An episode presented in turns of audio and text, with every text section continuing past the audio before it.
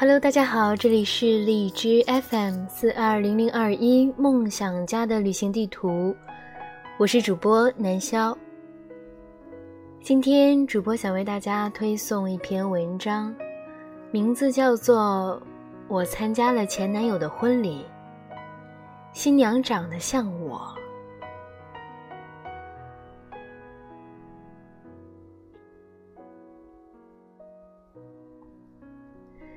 现在的喜帖都很高级，在微信上可以直接发。今天我就收到一张，是我前男友的。你来吗？他发来简单的三个字，出乎意外的冷静。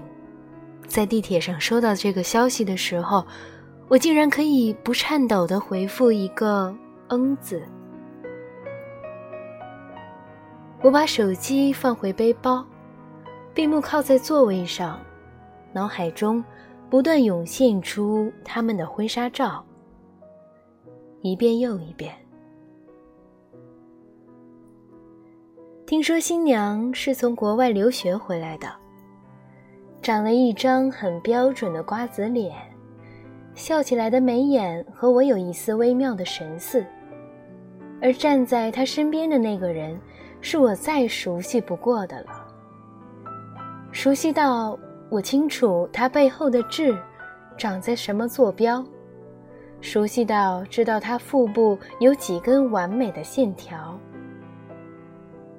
这是我谈了四年的男朋友，我们的分开不过是因为一场过于长久的冷战。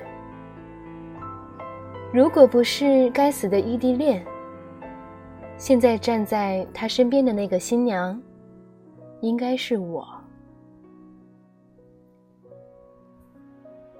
五年前，我还在外地读大学，而大我几岁的他已经在老家参加工作。我们像普通的异地恋人一样，靠着短信和电话维持爱情的热度。他喜欢叫我珠宝，因为。我特别爱吃，每天一睁眼，我都会看见他发来的讯息：“珠宝起床了吗？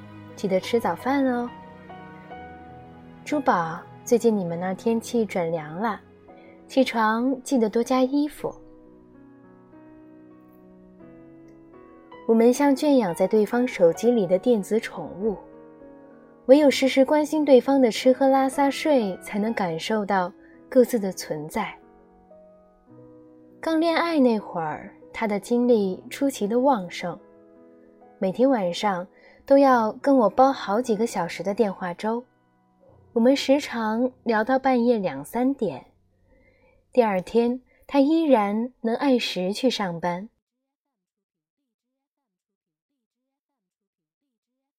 很多个夜深人静的时候。他会突然在我们热火朝天的闲聊中冒出来一句：“珠宝，你在我身边就好了，现在我一伸手就能抱到你。”手机那头，他的声音缓慢而沉重。每每此时，我都会望着窗外的月亮，轻声回答：“我也是。”可眼看离毕业还遥遥无期，所以放假成了我们唯一期待的事儿。放假我们躺在一起的时候，时常畅想未来的样子。以后家里要个大大的书房。我拍上他赤裸的胸膛。好，你说了算。他微笑着握紧我的手指。那你呢？你最想要什么？我歪着头看向他的眼睛。我最想要。他翻身将我摁住，在一阵细密的亲吻中，含糊不清地说：“你给我生一个跟你一样好看的女儿。”我被他亲的脖子直发痒。忍不住咯咯笑出声。谁要给你生孩子呀？娶不娶得到，我还不一定呢。你不愿意呀？那我可找别人当我孩子的妈喽。他半开玩笑的咬了下我的肩膀，哼，我撇过脑袋，别人哪有我这么好的基因？他掰正我的脸，笑嘻嘻的刮了我的鼻尖儿。万一以后真的娶不到你，那我就找个像你的人凑合过一辈子了。我龇牙咧嘴的扑过去掐他。那时的我从未想过，当初一句玩笑话，如今竟会成了真。我猜想他还是爱我的，否则现在站在他身边的姑娘。怎会真的隐约有我的模样？他的婚讯公布不久之后，甚至有许多很久不联系的老朋友来向我道贺，祝我跟他百年好合。我们已经分手很久了。我向那些朋友解释，他们都吃惊：“啊，真的吗？可是新娘子跟你长得好像哦。”没有吧，不像吧。我矢口否认，心里却有一种微妙的得意，略带些心酸的得意。正如你们所见，他不过是我的替身。如果没有那一次的吵闹，我们现在应该会结婚吧？我悲哀的想。恋爱第三年，在我即将要毕业的时候，我们发生了不可逆转的矛盾。原因是他升职了。明明我们马上就能结束这么久的异地恋，他却开始变得很忙，忙着加班，忙着应酬。他早上起床的时候，我再也接不到他的短信，电话也越来越少。一直到有一天，我一个人在宿舍发了烧，浑身的骨头像散架了一般疼。我躺在床上，委屈的给他发短信：“亲爱的，我生病了，身边连个买药的人都没有。”一分钟，三分钟，十分钟。我迟迟没有等来的回复，于是我抽抽着鼻子，又编辑了一条：“我想你，想回家。”依然石沉大海。终于，我忍不住打电话过去。手机另一端的他再一次轻声的给了我答复。我在开会，等会儿回你电话好吗？委屈像潮水般涌上来，我像疯子一样对着电话哭喊：“你哪来那么多会要开？我一个人在学校快要病死了，你知道吗？”他迅速在另一端沉默下来，两边的传声筒里。只剩下我崩溃的抽泣。他没说话，我哭着掐了线，把头蒙进被子里，使劲儿的哭。几分钟之后，我收到他的短信：“对不起，最近我压力很大，公司事儿多的，我连喘口气的时间都没有。这段时间，你一定要好好照顾自己，别让我担心。”我赌气的把手机丢到床尾，没回他的短信。我在等，等更多的道歉和悔意。如果已经知道错了，就该多花些功夫来哄哄我。那段时间我临近毕业，要忙的事也很多。他偶尔发来的短信，我也总是回复的不冷不热。渐渐的，他发的就更少了。我坚信他不会离开我，我也坚信一切的不愉快都会在我毕业回家之后全部终结。可是，并没有。回家之后，他依然很忙。我们象征性的见了一面。我故意说要早点回家，不能陪他很晚。其实心里期待他轻轻抱住我说一句“不行，我要你陪我”，可是并没有。他淡淡的点头表示同意。我的心“咚”的一声，掉进了冰窟。这一次，我真的决定好好惩罚他。在我们冷战的时间里，我故意发了和其他男生的亲密合影。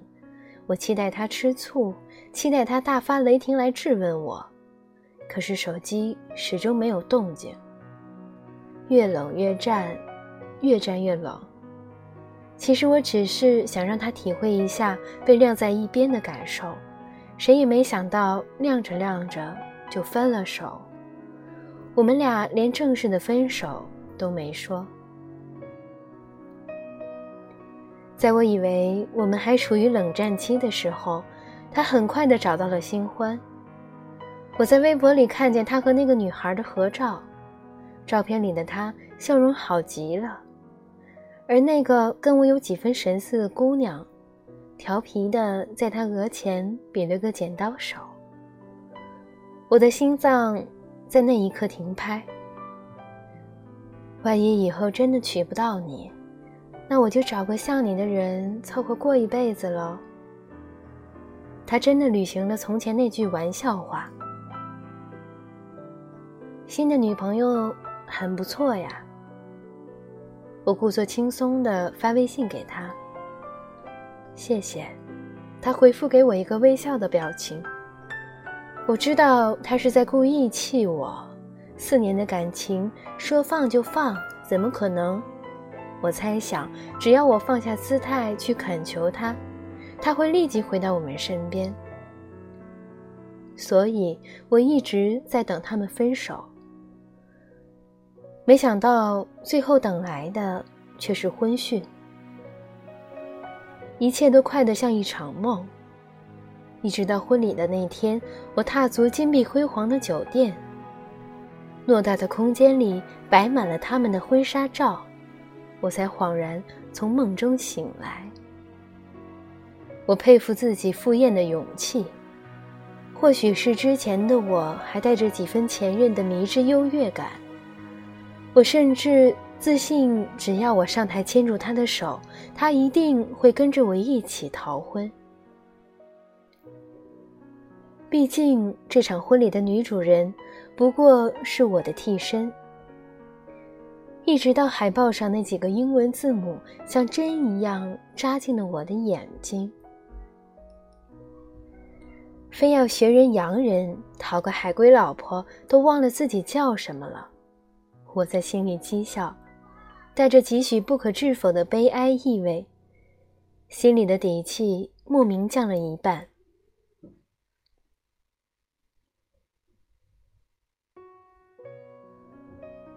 新郎笑容满面，四处招呼着亲朋好友。我低头装作心不在焉地刷着微博。珠宝今天好漂亮呀！坐在我旁边的女方亲友交头接耳地夸赞着新娘子，底气又往下跌了百分之二十。我终于认识到今天赴宴的是个巨大的错误。珠宝，我好爱你呀！我刷到以前微博底下他的留言，眼泪再也控制不住。台上的司仪已经在主持婚礼，我却连抬头看一眼的勇气也没有。我明白，我和他已经无法挽回，是我幼稚的自尊心一步步将他推向那个女人。重要的并不是他是我的替身。而是，他是他最后选择的那个人。礼毕之后，司仪问他：“那么，新郎，你现在最想说的一句话是什么呢？”台上台下热闹非凡，没有人注意到角落里眼泪横流的我。珠宝，我好爱你呀！他冲着司仪递来的话筒大喊了一声。我惊讶地抬起头，新娘掩面，笑靥如花。台下响起雷鸣般的掌声，我身旁那两位鼓得尤为起劲儿。新郎官真是很深情啊，喜欢宝都十几年了。是啊，要不是宝出国，他们高中就该在一起了。我颤抖地打开手机里那份不曾仔细看的喜帖，最后一页赫然写着新娘的中文名字——珠宝。新娘子什么时候回国的？我努力抑制着颤抖的声线，问身旁的人：“一年多以前吧，宝儿一回来就被新郎官追走了。”听说他为了宝，和谈了四年的女朋友都分了手呢。身旁的女人细细的端详了我一会儿。哎，不是我说啊，你跟新娘子长得还挺像的。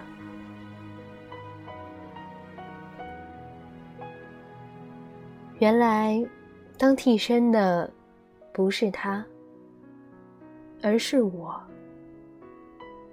他不是想找个像我的人凑合过一辈子，而是一直在找个像他一样的人凑合一辈子。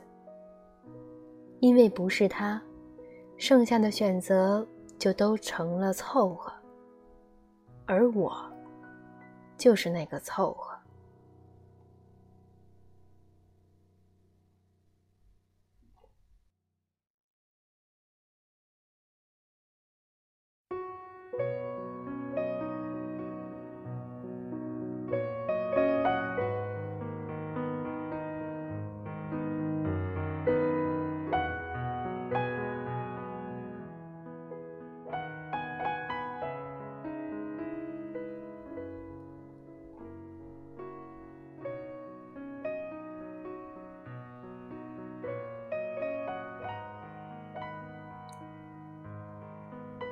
你爱我，不是因为我是我，而是因为我只是我。今天的节目到这里就结束了，感谢收听荔枝 FM 四二零零二一梦想家的旅行地图，各位晚安，好梦。